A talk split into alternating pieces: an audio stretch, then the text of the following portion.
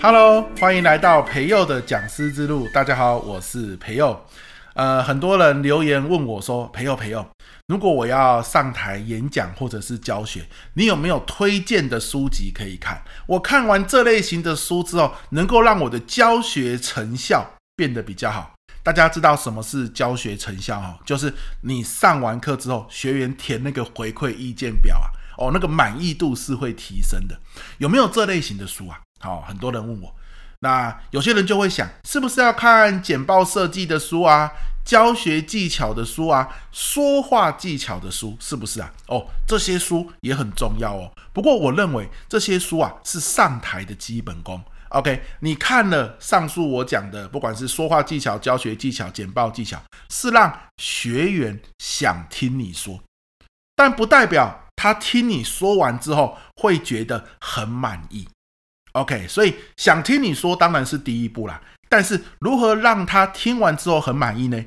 那这一类型的书，我今天要推荐的，就是大家可以去开始找来看了。啊，这一类的书叫做行为设计学相关的书籍。行为设计学啊，非常的有趣。好，它有趣在哪里呢？它有三大原则。你听完这个三大原则之后，你就会知道为什么我很推荐。想要上台教学或演讲的你，一定要看这类型的书了。哪三大原则呢？第一大原则，行为设计学非常强调，问题越复杂，方法要越简单。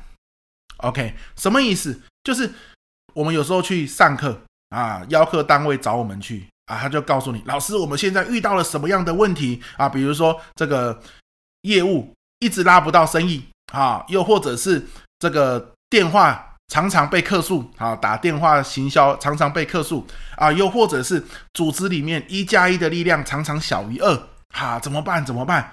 啊，遇到这样子那样子复杂的问题，那我们去上课，上完课之后呢，哇，黑板上写了满满的你们可以做的方法，你觉得学员看到满面黑板上面写的方法，他心里面会怎么想？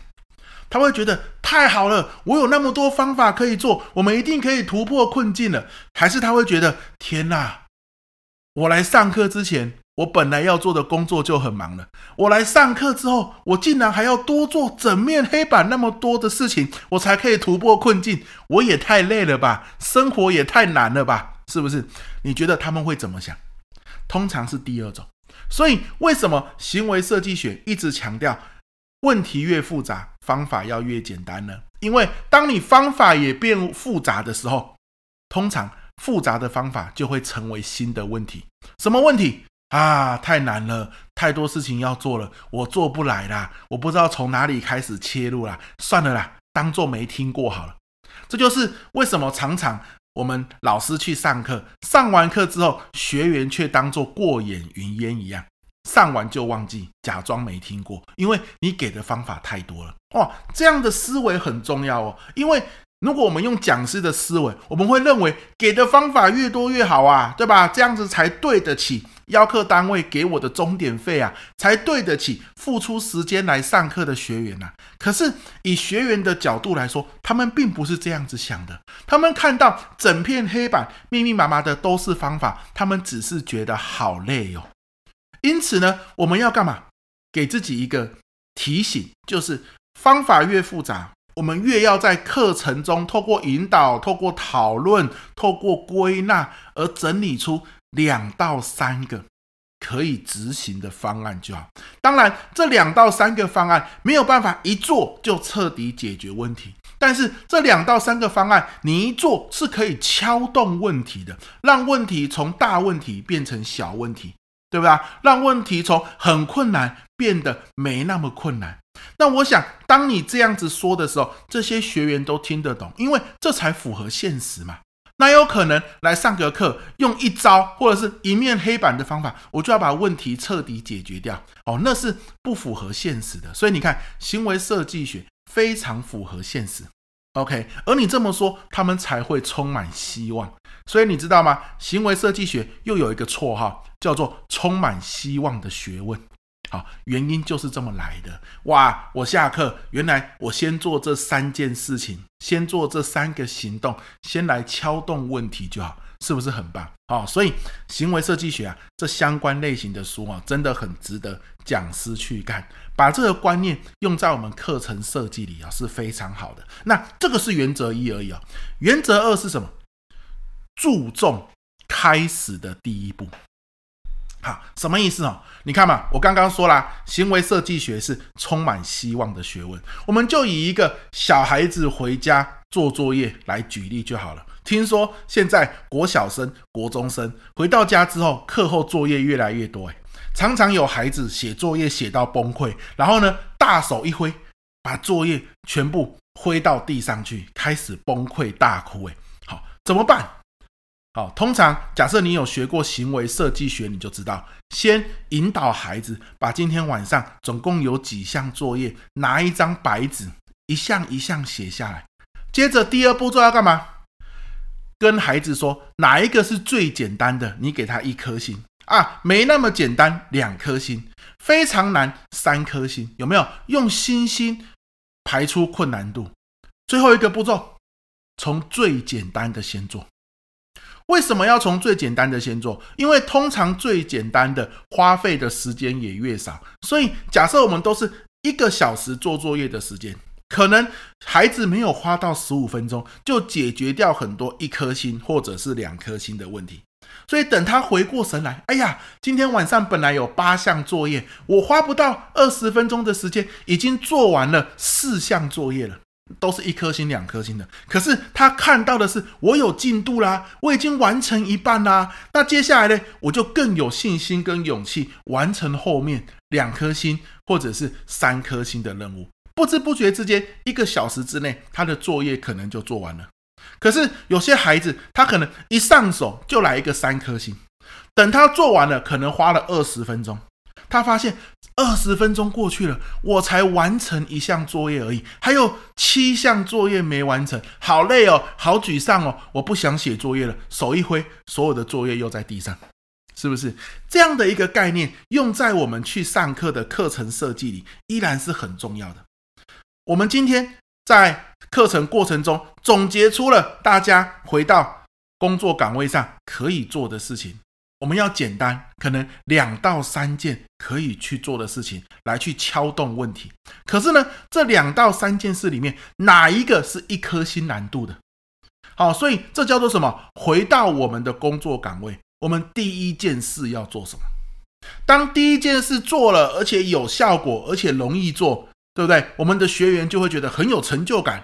他就会觉得，诶，我做得到嘛？因此呢，他就更愿意继续去做第二件事跟第三件事，甚至做完三件事之后，发现真的问题有改变呢，他自己会去思考，诶，那我再下一步，再下一步要怎么做？慢慢的，他的工作情况开始改变了，工作绩效开始提升了，对你课程的满意度也就出来了，是吧？而你呢，就有下一次去上课的机会。好啦。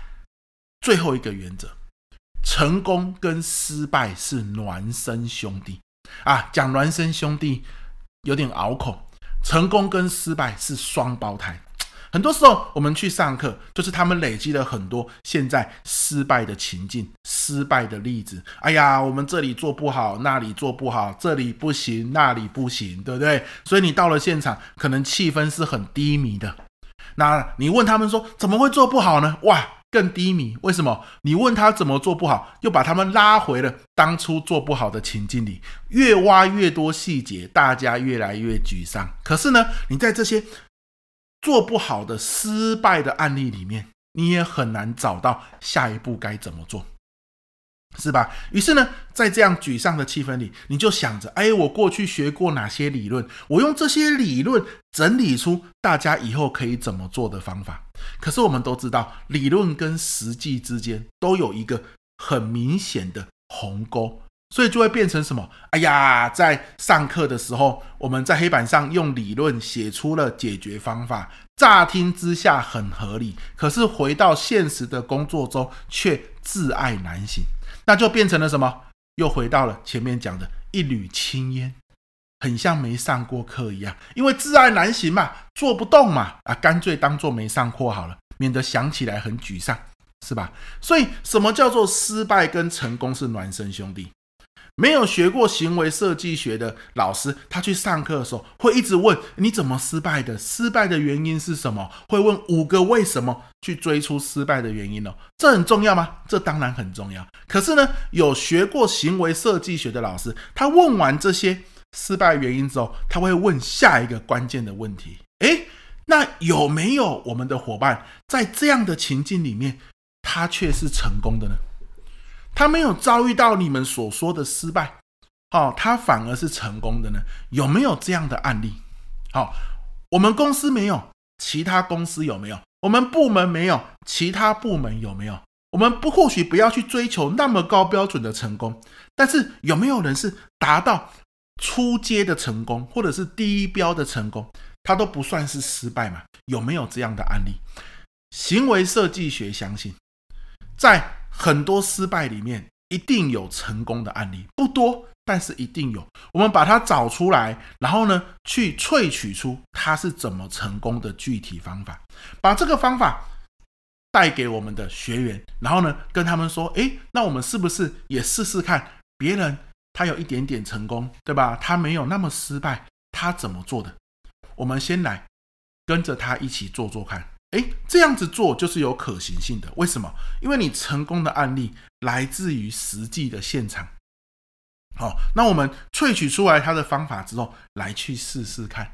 那这么一做，有可能敲动了问题。你一敲动问题，我们学员又觉得，哎呦，有效哦，有效果，他又愿意持续做下去，是不是？你看，在行为设计学里面，如果我们掌握这三大原则，在我们设计课程时，我们设计的内容，我们设计的提问啊，我们心目中想要的最后的结果都会完全不一样。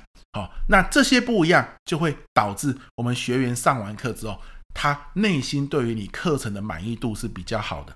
为什么比较好？因为他认为够实用，够能够去行动。那这个就很重要，好吧？所以培祐上课中，如果你问我要推荐。哪一类型的书籍，我来跟你分享这个行为设计学相关的书籍，大家都可以去借来或者是买来看哦。我们下一集见，拜拜。